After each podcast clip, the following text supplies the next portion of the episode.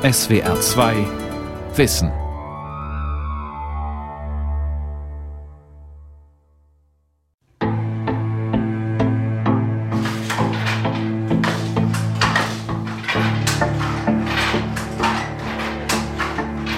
Wir arbeiten deswegen an mechanischen Webstühlen, weil es ein ganz urzeitgemäßes Menschenhandwerk ist, weil der Betreute oder der Mensch, der am Webstuhl arbeitet, mit dem Einsatz seiner ganzen Körpers arbeiten muss.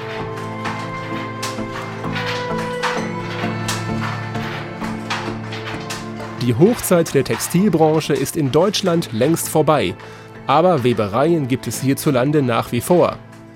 Sie müssen sich freilich im internationalen Konkurrenzkampf behaupten und weiter kreativ bleiben.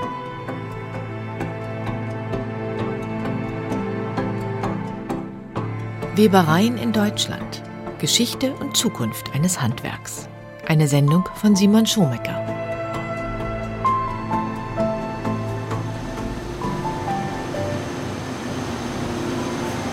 Die Produktionshallen der Weberei Heckingsöhne im nordrhein-westfälischen Stadtlohn. Das Unternehmen war bis 2018 einer von wenigen sogenannten vollstufigen Produktionsbetrieben.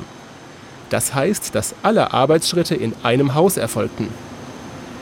Als wir unseren Rundgang durch die Werkshallen machen, werden hier noch Garne selber produziert und Markus Lehmkuhl ist Vertriebsleiter im Unternehmen.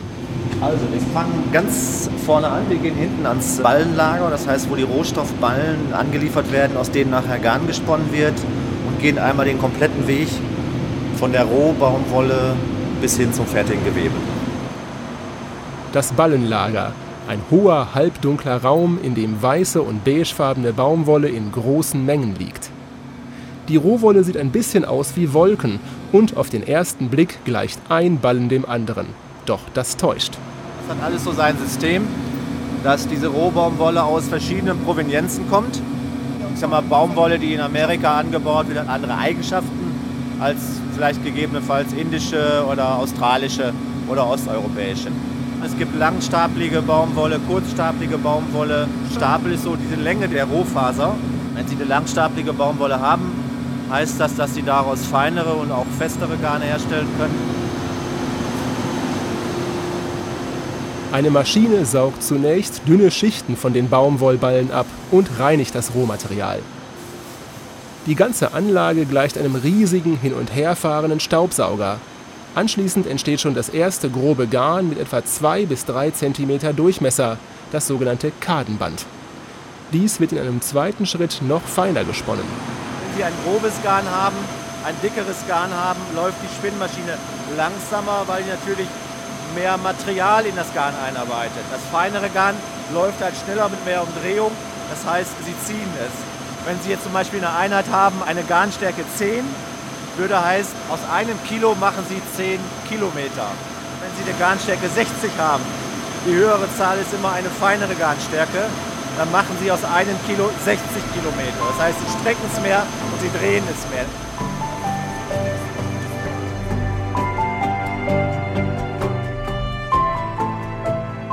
Vor allem Baumwolle gab dem deutschen Weberhandwerk nach dem Mittelalter entscheidend Aufschwung. Denn die Naturfaser ist gut zu verarbeiten und ein haltbarer Werkstoff.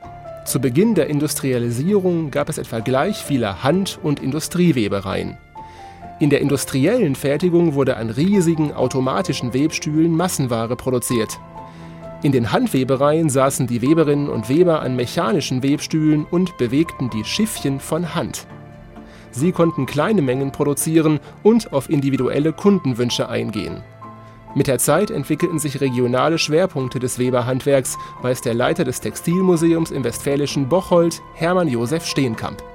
Das Westmünsterland steht für Baumwolle, etwas Leinen wurde natürlich auch verarbeitet. Ostwestfalen sehr stark für Leinenherstellung.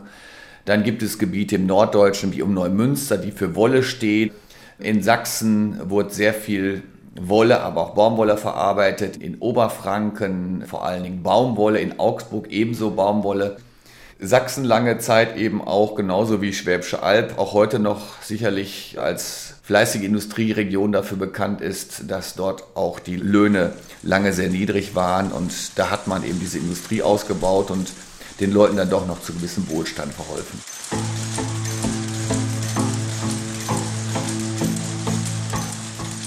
Zur Fabrik habe ich nur drei Minuten. Ich gehe zehn Minuten vor sechs und kann recht ruhig gehen. Ich trete in den Fabriksaal. Ölige Luft schlägt mir entgegen. Ich bediene zwei Webstühle. 120 cm breit und 100 cm breit sind beide. Ich öle die Spindeln ein, stecke Spulen auf die Schützenspindeln und bringe die Stühle in Gang. Der Webstuhl kracht, das Schiffchen fliegt. So beschreibt es eine Arbeiterin in dem Buch Mein Arbeitstag, mein Wochenende von 1930. In großen Betrieben konnten damals bis zu 2000 Webstühle stehen, verteilt auf vier bis fünf Websäle.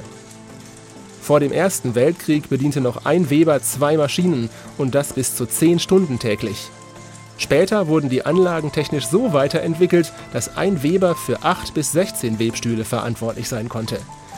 Die Maschinen liefen zwar automatisch, körperlich anstrengend war es aber immer noch, die Kettfäden anzuknoten. Die Weberin oder der Weber hing dabei gewissermaßen für längere Zeit über der Maschine. Diese wiederum verursachte im laufenden Betrieb einen hohen Lärmpegel und sammelte eine Menge Schadstoffe an. Um Viertel ein Uhr hält der Betrieb. Dann heißt es putzen. Das ist wohl die ekelhafteste Arbeit für jeden Weber. Denn was man da für Dreck und Leim und Stärkestaub schluckt, das ist unheimlich. Und wie man schwitzt. In einer halben Stunde müssen zwei Stühle geputzt werden. Und dann kommt der Herr Obermeister und wer nicht gut geputzt hat, kriegt einen Anranzer und muss nochmal anfangen.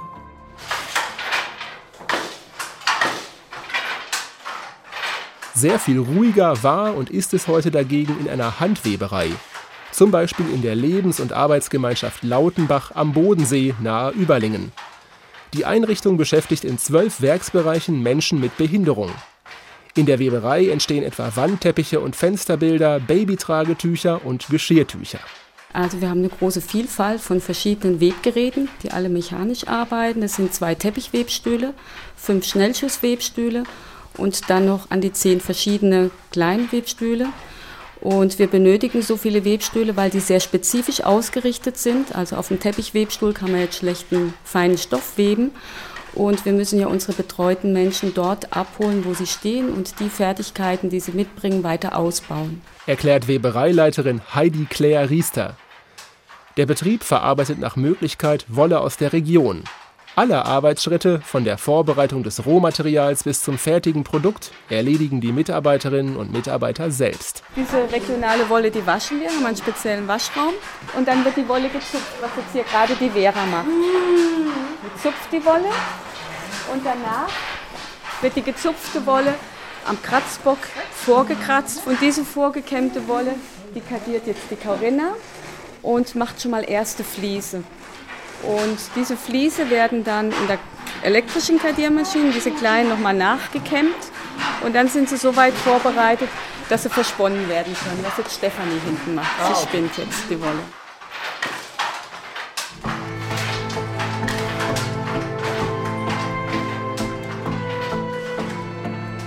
Bis in die 1980er Jahre hinein waren mechanische Schiffchenwebstühle sowohl in Deutschlands Handwebereien als auch in den Industriebetrieben Standard.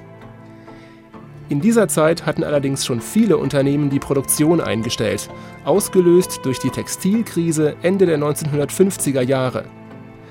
Gab es zu diesem Zeitpunkt noch rund 750 Industriewebereien in Westdeutschland, sind es aktuell in der gesamten Republik 92. Auf der Schwäbischen Alb, wo früher viele Betriebe ansässig waren, ist unter anderem noch die Weberei Schweibold in Frittlingen verblieben. Die Firma fertigt technische Textilien. Auch im übrigen Baden-Württemberg können sich einzelne Unternehmen halten, müssen sich jedoch zum Teil neu strukturieren. So hat die Textilfirma Ettlin in Ettlingen vor kurzem ihre Spinnerei aufgegeben. Bei der Garnproduktion ist der Konkurrenzdruck aus Fernost und den USA mittlerweile einfach zu hoch. Deshalb konzentriert sich das Unternehmen auf die Weberei und produziert etwa Gebäudebespannungen oder Gurte für die Autoindustrie. Andere Firmen fertigen Kunststoffgewebe für Reifen, Hochleistungs- oder Haushaltstextilien und halten sich damit am Markt. Doch das seien Ausnahmen, meint Hermann Josef Steenkamp vom Textilmuseum Bocholt. Von der Krise der 50er hat sich Deutschlands Webereilandschaft nie wieder richtig erholt. Der Markt ist gesättigt Und plötzlich können die Textilartikel, die in der Region produziert werden, nicht mehr verkauft werden. Die Nachfrage ist nicht so groß oder steigt nicht entsprechend. Und hinzu kommt, dass es andere Regionen auf der Welt gibt, die eben durch die Kriegshandlungen des Zweiten Weltkrieges nicht beeinträchtigt worden sind, also so wie in Asien beispielsweise, die haben in der Zeit in der Textilproduktion sehr stark aufgeholt und bieten dann der europäischen Produktion zusätzliche Konkurrenz. Und da kommt ein Prozess in Gang, dass dann zunächst Unternehmen, die ganz schlichte Massenware produzieren, plötzlich nicht mehr konkurrenzfähig sind. Und übrig geblieben sind tatsächlich die kleineren mittelständischen unternehmergeführten Betriebe, die sich immer wieder neu am Markt orientieren, Nischen finden, neue Produkte finden und so flexibel reagieren können, ja, dass sie in der weltweiten Konkurrenz bestehen. Die Weberei Heckingsöhne hat das geschafft. In der achten Generation besteht das Familienunternehmen mit aktuell etwa 100 Mitarbeitern. Doch auch diese Firma ist von Sparmaßnahmen und Neustrukturierungen nicht unberührt geblieben und hat ihre Spinnerei inzwischen aufgegeben. Um den Betrieb in Stadtlohn und das Zweigwerk im sächsischen Zittau weiter zu halten, entwickelt auch diese Weberei hochspezialisierte Produkte. Zum Beispiel ein Gewebe, das für die Fischzucht genutzt wird. Es kleidet ein großes, sechs Meter tiefes Bassin aus, in dem Lachse aufgezogen werden.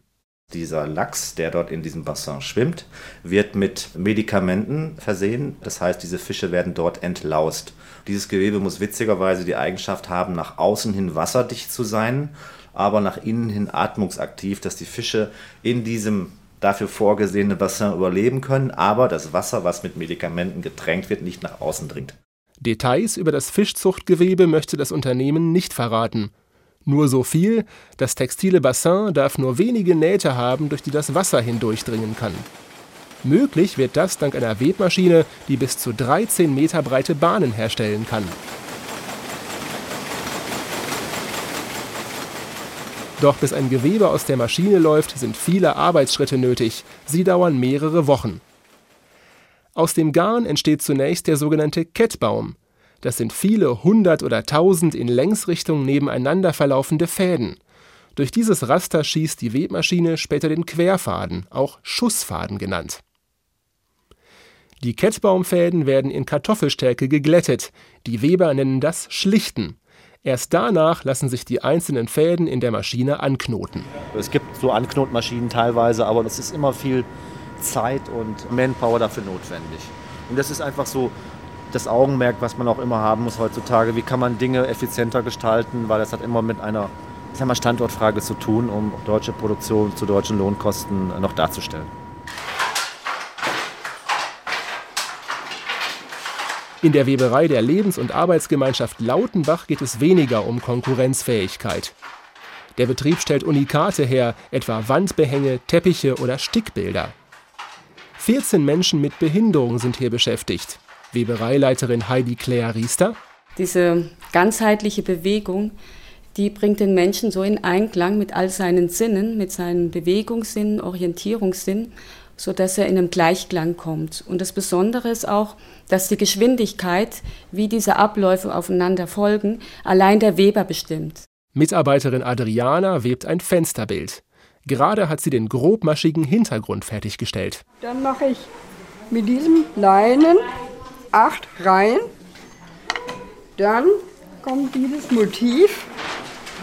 Das entwirft meine Werkmeisterin Farista. Und danach kommen die Farben da drauf. Das ist auf dem Papier schon vorgezeichnet, sehe ich gerade, ne? Genau, richtig, ja.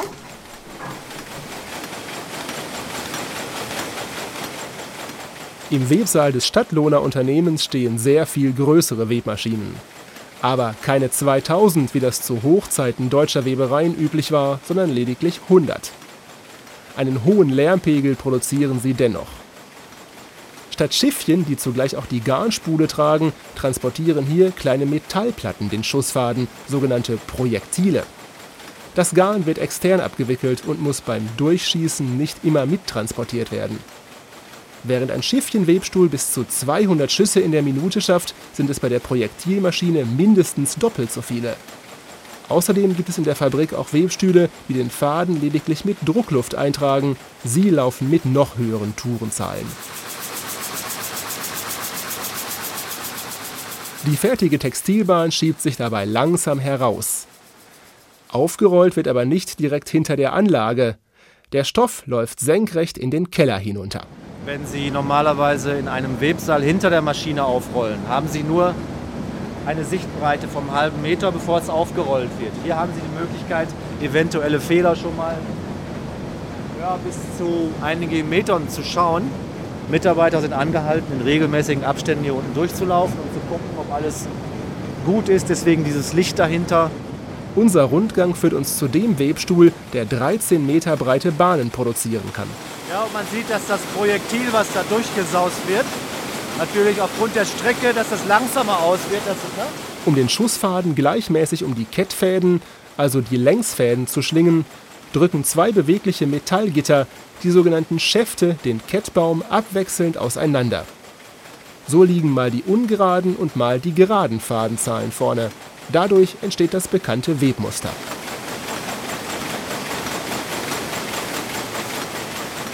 Zum Schluss wird die fertig gewebte Stoffbahn von überschüssigen Flusen befreit und noch einmal gründlich auf Fehler kontrolliert, bevor sie in den Versand geht.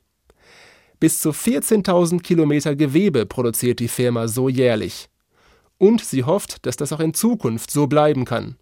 Sorgen bereitet dem Unternehmen nicht nur der Konkurrenzdruck aus fernen Ländern. Die Textilindustrie hat jetzt nicht die Riesenlobby, weltweit nicht, dass dort Spitzenlöhne verdient werden. Das Image ist jetzt auch nicht so, dass die Jugend sagt, Mensch, ich will unbedingt Weber oder Spinner werden, auch wenn es Hochleistungsprodukte gibt, aber es gibt einfach definitiv auch ein Nachwuchsproblem. In der Weberei der Lebens- und Arbeitsgemeinschaft Lautenbach arbeiten nicht nur Menschen mit Behinderung, sondern immer wieder auch mal Auszubildende. Sie werden Textilgestalterinnen im Handwerk, Fachrichtung Weben. Es hat ein bisschen andere Struktur durch dieses Quer artige, aber ich finde es eigentlich ganz gut. Ja, aber du es ja eh nicht so. Ja, eben, genau so eben, halt genau. Und so hat es halt so einen eigenen Charakter, aber es entspricht halt auch der Vorlage. Ja. Greta zum Stickling und Anja Böhm haben während ihrer Ausbildung auch den mächtigen Teppichwebstuhl kennengelernt. Ein großes Werk war für sie ein Rohwollteppich für eine Arztpraxis. Die Vorlage lieferte das berühmte Paul Klee-Gemälde vom Berg Niesen in den Schweizer Alpen. Auch bei so einem Großprojekt geschieht alles von Hand. Die vorher gefärbte Wolle wird zu Streifen gezupft, diese wiederum zu Würsten gerollt und in die Kette eingelegt. Welche Farbe wann an der Reihe ist, zeigt eine Papiervorlage im Hintergrund. Ab und zu muss das Gewebe verdichtet werden. Das geschieht mit einer harfenähnlichen Lade, die von oben krachend auf die Wolle gedrückt wird. All das war für Anja und Greta nicht ganz neu. Schließlich hatten sie schon vor ihrer Ausbildung erste Erfahrungen im Textilhandwerk gesammelt. Also ich habe mich schon sehr lange wirklich für Stoffe interessiert und für die Arbeit mit Geweben. Und ich habe davor auch eine Ausbildung gemacht zur Modedesignerin und habe dort auch wahnsinnig viel mit Stoffen gearbeitet und bin dem Weben dort zum ersten Mal begegnet. Später habe ich dann im Ausland gearbeitet, auch in einer Einrichtung so ähnlich wie hier. Und dort habe ich dann zum allerersten Mal wirklich von Hand selbst gewebt.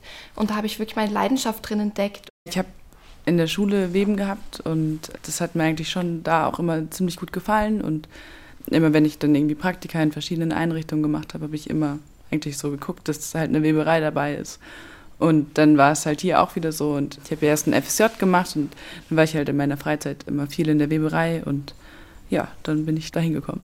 Natürlich darf auch in der Weberausbildung der Berufsschulunterricht nicht fehlen. Für angehende Textilmaschinenführer, so heißen Industrieweber offiziell, findet er blockweise im bayerischen Münchberg statt. Für die Textilgestalter im Handwerk, Fachrichtung Weben, gibt es eine solche Berufsschulklasse nicht. Wenn pro Jahrgang ein oder zwei oder drei oder vier Auszubildende sind, sagt die Berufsschule, nee, dafür können wir nicht diesen ganzen Zirkus machen. Und die werden dann in irgendwelche anderen Klassen mit reingesteckt. Sagt Inge Selig, Obermeisterin bei der Textilgestalterinnung Nord. Da blieb eigentlich schon vor 10, 15 Jahren die fachliche Qualität auf der Strecke. Und die Meisterinnen, die damals unterrichtet haben, inzwischen alles alte Damen, die ihre Betriebe aufgegeben haben, die sagten, komm, lass uns einfach eine Selbsthilfegruppe machen Ob jetzt jede von uns einzeln in der Werkstatt rumsitzt und die Defizite aufarbeitet, können wir uns doch zusammen treffen und jeder macht einen Schwerpunkt und es ist doch viel effizienter. Und für die Lehrlinge ist es auch schön, sich zu treffen, zusammen was zu machen. Gemeinsamer Treffpunkt und Ausbildungsort ist der Werkhof Kukate, ein ehemaliger Bauernhof mitten in der Landschaft etwa 50 Kilometer südöstlich von Lüneburg. Hier gibt es Werkstätten und Unterrichtsräume, in denen Theorie vermittelt wird und man Zwischen- und Abschlussprüfungen ablegen kann. Einziger Haken, eine staatliche Anerkennung gibt es nicht. 2001 haben wir schon einmal die Ausbildungsordnung novelliert und da war vom Kultusministerium in Hannover auch ein Mitarbeiter mit. Und als ich dann so sagte, naja, jetzt, was wir hier in Kokate machen, dieses ist ja nicht anerkannt, äh, da hören Sie jetzt mal weg, sagt er, da wissen wir wohl drum, aber wir dulden das wohlwollend. Ich meine, dem Staat kann nichts Besseres passieren, als dass Leute qualifiziert ausgebildet werden, ohne dass die einen Pfennig zahlen müssen. Ne? Bei der Aus- und Weiterbildung von Industriewebern möchte die Hochschule Niederrhein helfen. Am Standort Mönchengladbach gibt es schon lange den Fachbereich Textil- und Bekleidungstechnik. Allerdings arbeiten die wenigsten Absolventinnen und Absolventen in deutschen Webereien, weiß Professor Alexander Büsken. Die ganzen Firmen, die irgendwelche Dessinaturen machen wollen, Krawattenstoffe, Dekostoffe, Vorhangstoffe, die denken gar nicht mehr an Deutschland. Die Fertigung ist längst woanders. Was sie hier haben, ist Organisation, ist äh, durchaus auch Gestaltung, Dessinatur und so etwas. Dann wird aber viel gereist und dann werden die Produktionsbetriebe im Ausland beauftragt. Wenn man zu einem Betrieb mit technischen Textilien wechselt, dann hat man meiner Ansicht nach sehr gute Aufstiegsmöglichkeiten, weil stetig neue Produkte gefunden werden und die Zuwachsraten sind gut. Ich sag mal, je nach Nische, in der man da gerade tätig ist, bis zu 10 Prozent. Eine Nische hat auch Bernd Bildhauer entdeckt. Für seine Abschlussarbeit im Fach Textile Produkte entwickelte er ein spezielles schnittfestes Gewebe. Man braucht es zum Beispiel für Bänder und Gurte, Dabei kommen meist sogenannte Hochleistungsfasern aus Carbon, Glasfaser, Keramik oder Polyethylen zum Einsatz. Bernd Bildhauer wollte herausfinden, wie viele solcher Fäden in einem Gewebe eingesetzt werden müssen, damit es schnittresistent wird. Man muss natürlich auch die Kosten betrachten. Man könnte natürlich 100% von den Hochleistungsfasern einsetzen, aber es soll ja auch am Ende verkauft werden und da soll der Preis dann auch stimmen. Für die Tests im Rahmen seiner Masterarbeit baute Bernd Bildhauer eigens eine Maschine, mit der die Materialien getestet werden konnten. Als am besten geeignet erwies sich ein Polyethylengewebe. Ein Industriepartner nahm es sogar in seine Produktpalette auf. Denn Anwendungsgebiete für schnittfeste Gurte gibt es einige. Hebegurt- und Transportgurtbereich, wo dann halt viele spitze oder scharfe Sachen transportiert oder gehoben werden müssen. Und dann wenn man an Fahrradschluss denkt, da kann auch ein Schlauch über die Kette sein, die dann schwer durchzuschneiden ist oder LKW-Plan. Solche Nischenprodukte tragen dazu bei, die Industriewebereien in Deutschland erst einmal zu sichern. Bernd Bildhauer arbeitet heute selbst daran mit. Er ist mittlerweile Bereichsleiter für technische Textilien bei einem Unternehmen, das in der Nähe von Schwäbisch Hall Hochleistungsgewebe produziert. Für Handwebereien sieht die Zukunft allerdings nicht allzu rosig aus, meint Inge Selig von der Textilgestalterinnung. Das ist schon so eine Krux, dass einfach die Nachfrage an Produkten nicht so groß ist, dass es sich für mehr Werkstätten lohnen würde, mehr zu produzieren und damit auch wieder Arbeitsplätze zu schaffen. So wie es noch vor 20, 30 Jahren waren, dass also ein Betrieb sich einen Gesellen leisten konnte oder eine Gesellin. Die Zeiten sind gerade völlig vorbei. Aufgrund der wenigen Arbeitsplätze mangelt es den Handwebereien, die noch ausbilden, immer wieder an Bewerbern. Davon ist auch die Lebens- und Arbeitsgemeinschaft Lautenbach betroffen. Ein weiterer Grund ist der Verdienst.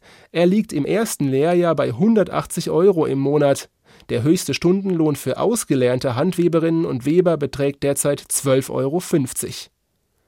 Doch handgemachte Textilien, gestrickt, gehäkelt, selbst genäht, liegen seit einiger Zeit wieder voll im Trend, vor allem bei jungen Menschen.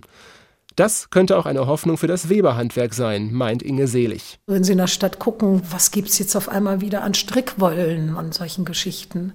Das war jahrzehntelang verpönt. Ja, und wer hat die Mode mit den gehäkelten Mützen in Gang gebracht? Das waren Jungs. Also auch da ist schon eine neue Bewegung drin. In der Weberei in Lautenbach haben die beiden Auszubildenden ihre Abschlussprüfung erfolgreich bestanden. Greta arbeitet weiter als Weberin im Betrieb und wird bald auch ihre Kolleginnen und Kollegen mit Behinderung anleiten dürfen.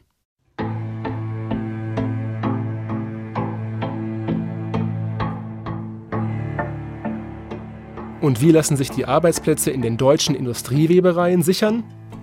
Nicht nur durch hochspezialisierte Produkte wie Gewebe für Fischzuchtbassins. Auch in vielen Alltagsgegenständen und sogar Maschinenteilen steckt eine aufwendige textile Seele aus hiesiger Produktion, etwa von Hackingsöhne in einem Zahnrad. Das ist, ich sage nicht, wie vielfach übereinander gestichtetes Textil und das ist immer Phenolharz getränkt. Und daraus können dann Profile gefräst werden. Für im Automotive-Bereich wird das halt stark eingesetzt. Es ist hochfest, aber halt nicht so ein Werkstoff wie Metall, der teurer, nicht so belastbar ist. Eine andere wäre hier ne, Gewebeklebeband, was wir, ich sag mal, auch in einem speziellen Zustand an diese Kunden anliefern müssen. Ob das jetzt Baumwolle ist, ob das jetzt Viskoseband ist oder Polyester, es gibt unterschiedlichste Dinge. Massenware wie Bettwäsche oder Bekleidungsstoffe lassen sich heute in fernen Ländern preisgünstiger herstellen. Trotzdem wird ein kleiner Anteil nach wie vor aus deutschen Webereien kommen und so die Vielfalt in den noch bestehenden Betrieben aufrechterhalten, meint Hermann Josef Steenkamp, Leiter des Bocholter Textilmuseums. Also wenn Sie jetzt beispielsweise Winterbettwäsche bei den Discountern kaufen, stammt die in der Regel aus dem Westmünsterland. Bei den Discountern, die haben zum Teil einen enorm hohen Qualitätsstandard und den kann man mit den Importen aus Fernost nicht unbedingt sicherstellen, obwohl dort die Qualität mittlerweile auch ganz enorm gewachsen ist. Ein weiterer Aspekt ist Lieferpünktlichkeit und Schnelligkeit. Also dass man hier auf kurzfristige Nachfrage reagieren kann. Da gibt es so Bereiche wie Bühnenmolton, wie Verdunklungsstoffe, deren fehlen man in der Regel zwei Tage vor Eröffnung einer Präsentation, einer Bühnenaufführung feststellt. Doch der Anteil dieser Produkte reicht für deutsche Webereien längst nicht aus, um alleine damit zu überleben. Die Unternehmen müssen den Markt, mögliche Anwendungsbereiche für textile Materialien und technische Entwicklungen weiter genau beobachten und sich entsprechend ausrichten. Nur so können sie dem hohen Konkurrenzdruck der globalisierten Welt standhalten und dafür sorgen, dass die Textilindustrie in der einstigen Hochburg Deutschland nicht ausstirbt.